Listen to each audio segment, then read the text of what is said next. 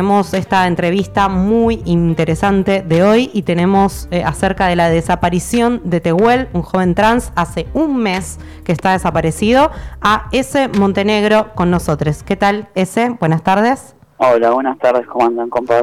Bien, bueno, gracias por estar acá con nosotros. La verdad que, eh, bueno, eh, hay mucha preocupación por la desaparición de Tehuel, que ya cumplió ayer un mes. Sí, ayer precisamente hizo un mes desde que Tehuel de la Torre, un varón trans de 22 años del conurbano bonaerense, salió de su casa eh, eh, bajo la promesa de un supuesto trabajo y, desde entonces no volvió más a su hogar. Hay dos varones cis eh, detenidos por parte de la Fiscalía y ahora justamente recién estaba mirando en los medios de comunicación que Telam acaba de informar que el Ministerio de Seguridad de la provincia de Buenos Aires ofreció una recompensa de 2 millones de pesos para personas que aporten eh, información a la causa porque bueno los únicos dos detenidos se niegan a declarar al momento así que eh, si bien lo judicial eh, sigue sucediendo está habiendo allanamientos y la búsqueda continúa están propiciando que se acerque más información. Claro, el, la causa eh, figura en este momento sobre eh, búsqueda de paradero, ¿no es cierto? Sí, correcto. Esa es la carátula de la causa. Yo, la verdad es que no, yo soy un activista trans masculino, no soy especialista en derecho, pero bueno, a veces precisamente por el mismo activismo uno empieza a aprender algunos términos y sobre todo algunos derechos para que las leyes se cumplan y entiendo que, que, la carátula de la causa es esa, eh, que sigue siendo eso, búsqueda de paradero por ahora. Claro, sí, de todas maneras, a veces, eh, sobre todo en, en, estas desapariciones, estas búsquedas, a veces la mirada militante es eh, también y activista mucho más necesaria, ¿no? Más cercana, porque son en general los colectivos, las organizaciones, quienes hacen posible la visibilidad ¿no? de estas búsquedas, mucho más que, que un montón de, organismos. Así que por eso nos interesa también esta, esta mirada tuya.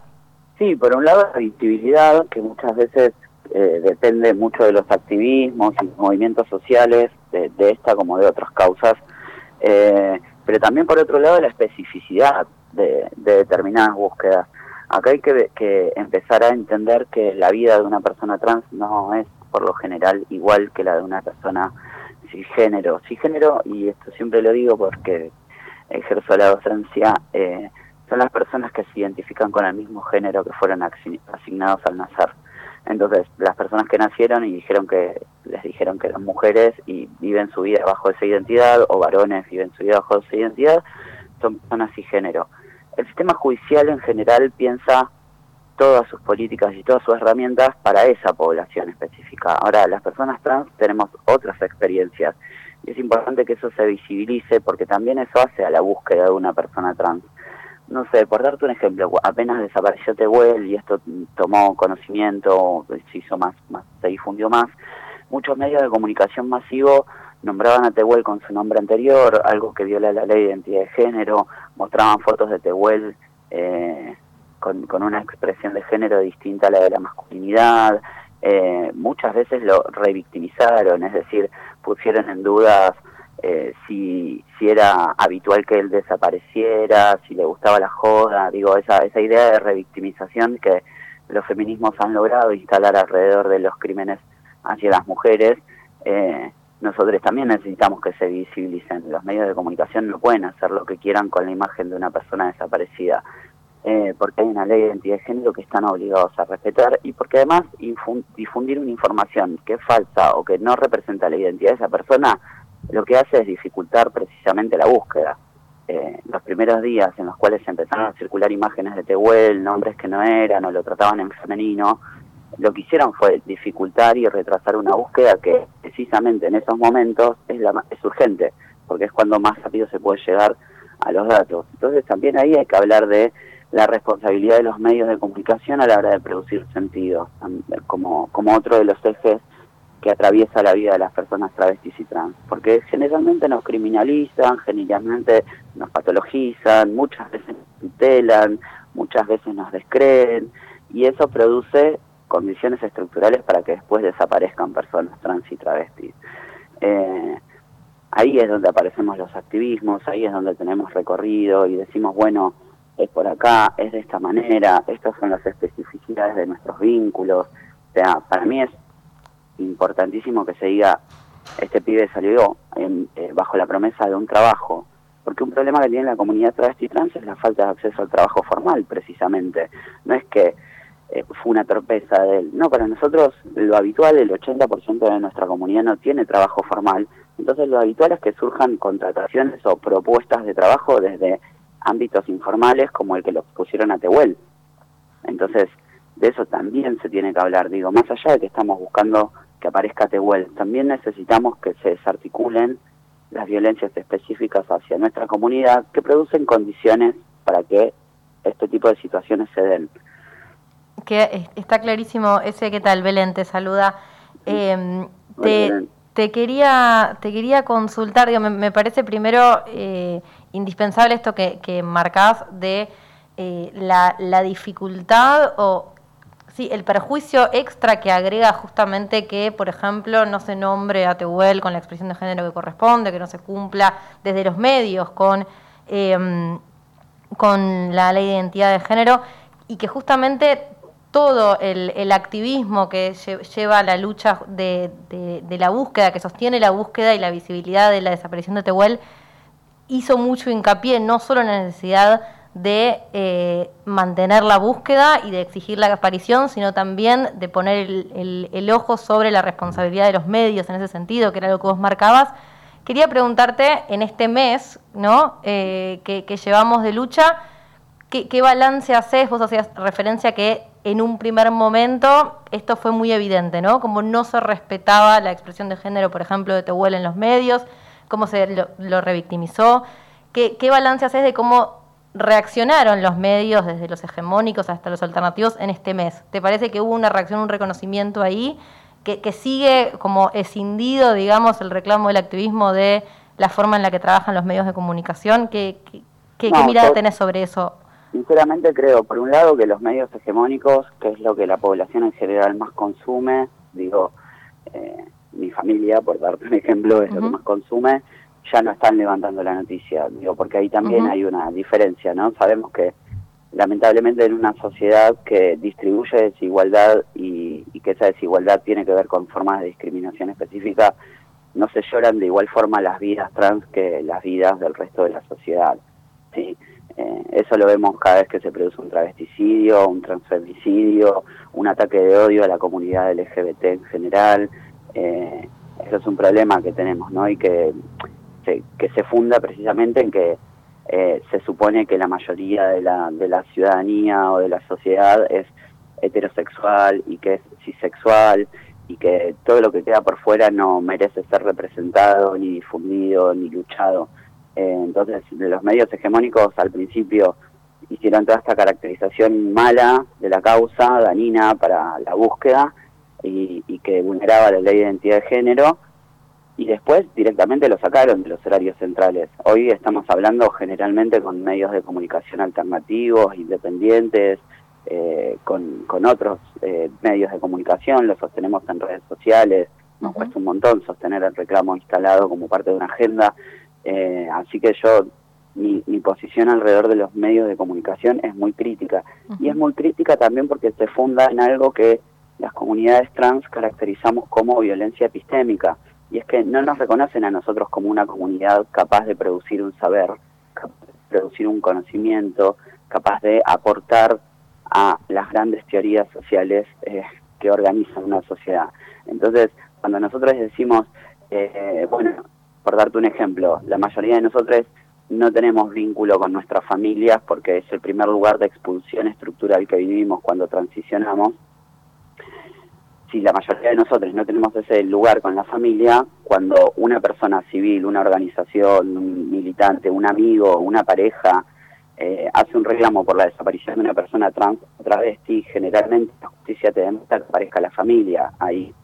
nosotros ni siquiera tenemos la posibilidad de representar demandas por nuestros compañeros y compañeras que generalmente no han tenido vínculo con su familia sanguínea y que sin embargo las leyes y el Estado siguen reconociéndolo como el primer lugar vincular.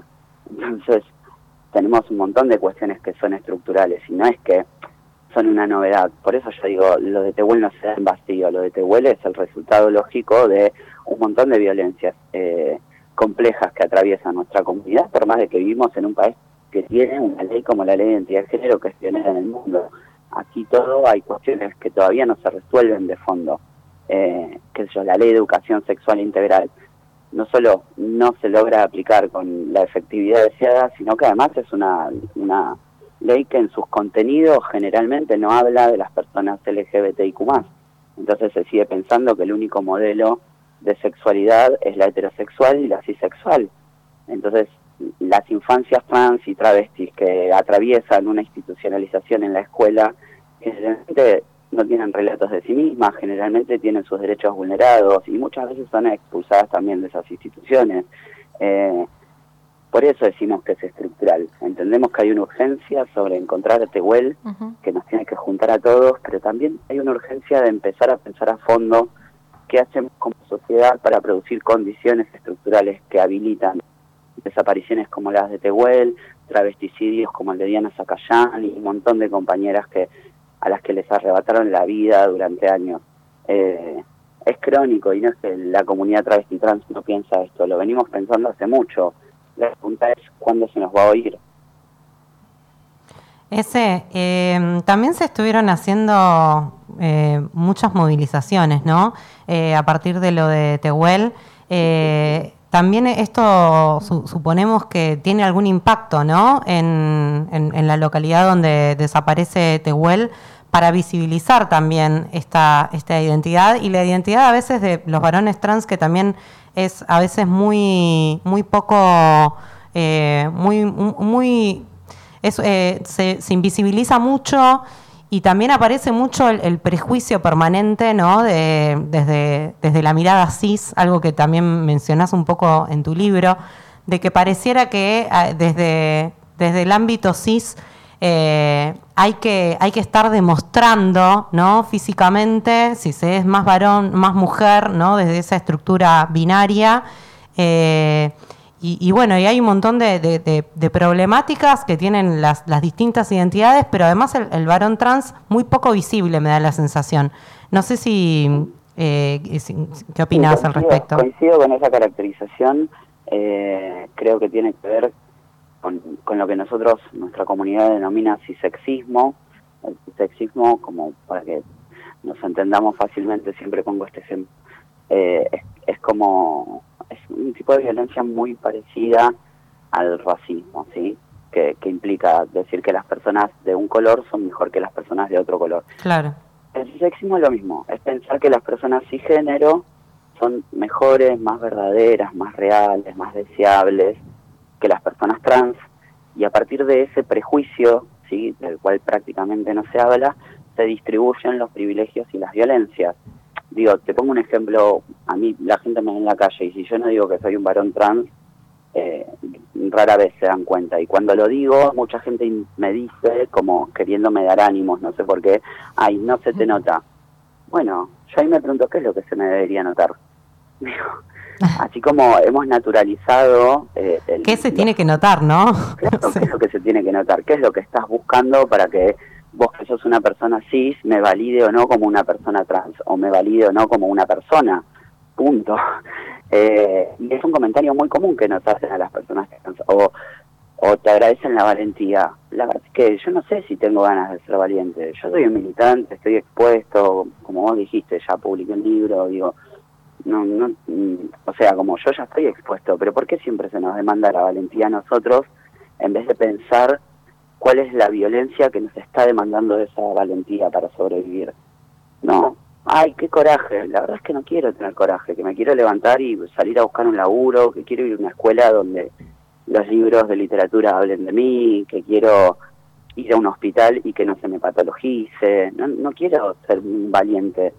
Eh, ¿Por qué le reclamamos valentía a las personas que tienen que soportar la violencia estructural y no revisamos la violencia estructural?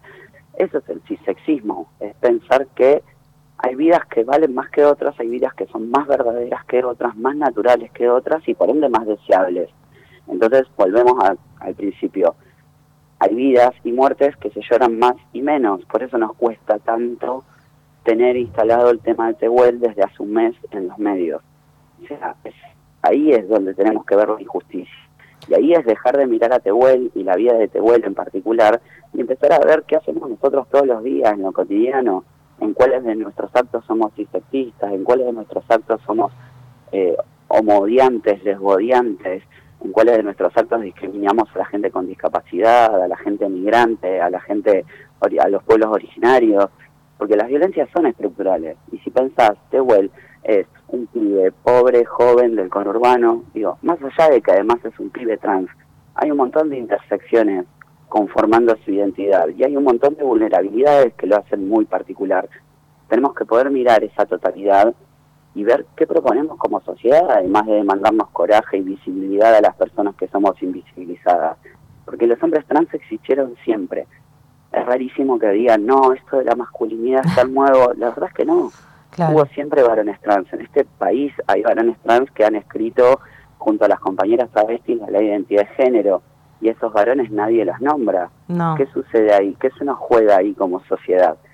¿Qué, ¿Qué pasa con la masculinidad trans, además, a la que rápidamente se la denuncia como portadora de privilegios? La verdad es que yo, si yo voy hoy a hacer una entrevista de trabajo, lo más probable es que en el preocupacional salte en mi cuerpo, por ejemplo, mi DNI dice que soy un varón, yo soy un varón, pero que tengo útero.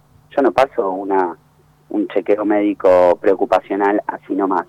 Por eso decimos necesitamos una ley de identidad de género, porque necesitamos que el Estado, que puede reconocer esa vulnerabilidad, no se emplee, por ejemplo. Porque vas a una realización médica para entrar a un trabajo privado y te sacaste la remera y salta la ficha, seguramente, de que tu cuerpo no es igual que el por poner ejemplos, digo, cotidianos, chiquitos, y esa vulnerabilidad es acumulativa y esa vulnerabilidad termina arrojando un promedio de vida de 35 a 40 años de nuestra población. Digo, que también es dramático. En toda América Latina la población cisgénero tiene un promedio de vida de... Totalmente. Eh, rescato, te escuchamos acá atentamente ese rescato. Un poco la lectura que, traes eh, a colación de cómo pensar eh, en, todas las violencias estructurales que se que, coagulan y que aparecen, ¿no? En, este caso que estamos eh, ahora siguiendo de forma atentamente, que es la desaparición de Tehuel, quería preguntarte, y mucho de esto traía esa colación en términos de revisar las actitudes individuales, las actitudes estructurales de, de, las que participamos también en estos espacios de trabajo, en estos espacios de sociabilización en general. Eh, concretamente cómo siguen las actividades para, para, ir cerrando las actividades en torno a el reclamo por la aparición de Tehuel y eh, de qué manera para comunicarle a, los oyentes, más allá de, de, toda esta charla que aparte resulta, vos llamabas antes, eh, hablabas de la vocación docente, resulta muy, muy formativa en un montón de, sentidos y muy necesaria, qué, qué cosas eh, podemos hacer, a dónde se pueden acercar los oyentes, qué, necesitamos en este momento de, reclamo. Bueno, en este momento lo que estamos diciendo es, primero que se visibilice mucho la imagen de Tehuel, mucho en todos los medios, donde podamos instalarlo en redes sociales, en grupo de amigues, en grupo de compañeros de trabajo, como decías vos, y centralizar eh, si alguien tiene información, si alguien ha visto a Tehuel, si alguien puede acercarnos alguna información, se tienen que contactar con la UFI descentralizada de San Vicente, si quieren dejo el número, es 0221-429-3015 o por mail a perdes.mseg.gba.gov o al 911, digo, es el número de, de la policía en la provincia de Buenos Aires. ¿Querés volver a repetir de nuevo el, el nombre de la UFI completo y el número de teléfono? Sí, UFI descentralizada de San Vicente, el teléfono es 021-429-3015 y si no al 911, que es el de la, policía en la provincia de Buenos Aires, diciendo esto, que si lo vieron a Tehuel o si tienen alguna información sobre Tehuel de la Torre, eh, y que faciliten esa información a ver si podemos acelerar la búsqueda y el encuentro. Nosotros como comunidad lo seguimos buscando con vida, sabemos que un mes es mucho tiempo pero también confiamos en las redes porque fue la manera en la cual llegamos hasta acá, nuestras redes, así que a disposición de ustedes cuantas veces sea necesario y gracias por, por dar este espacio para visibilizar este tema. No, gracias a vos, ese. Vamos a seguir como todos los programas compartiendo. Eh, que seguimos buscando a Tehuel, así que bueno, que cuenten con eso desde este espacio y esperamos en algún momento seguir conversando con vos, sobre todo también eh, algunas cuestiones que desarrollas en, tu libro en relación con la legalización del aborto, ¿no? Eh, todo lo que implica para, para varones trans esta ley, qué está pasando, así que bueno, ojalá en algún momento podamos también ir profundizando sobre algunas problemáticas que esperamos que, puedan sensibilizar sobre las distintas identidades y como vos decís, podamos tratar de ser cada día un poco menos cis sexistas. muchas gracias y cuando quieran, cuando quieran estoy a disposición. Hablemos de, esa investigación, que por suerte como el aborto es legal, ahora lo que tenemos que poder hacer es monitorear el cumplimiento de la ley, pero digo, eh, considero que para lo que somos las, las identidades trans masculinas y no binarias, la ley por lo menos nos contempló a la hora de incluir a las personas con capacidad de gestar. Digo, no salga de todo la discusión, sí, como en eso soy muy crítico, pero creo que, era importante que esa figura por lo menos apareciera en una ley que garantiza el, derecho a la interrupción voluntaria del embarazo. Bueno, gracias, Ese. Esperamos otro día seguir conversando. Bueno, mucho gusto. Buenas tardes. Buenas tardes. Estuvo con nosotros ese Montenegro, activista, docente y autor de Desandar el cissexismo en el camino de la, a la legalización del aborto.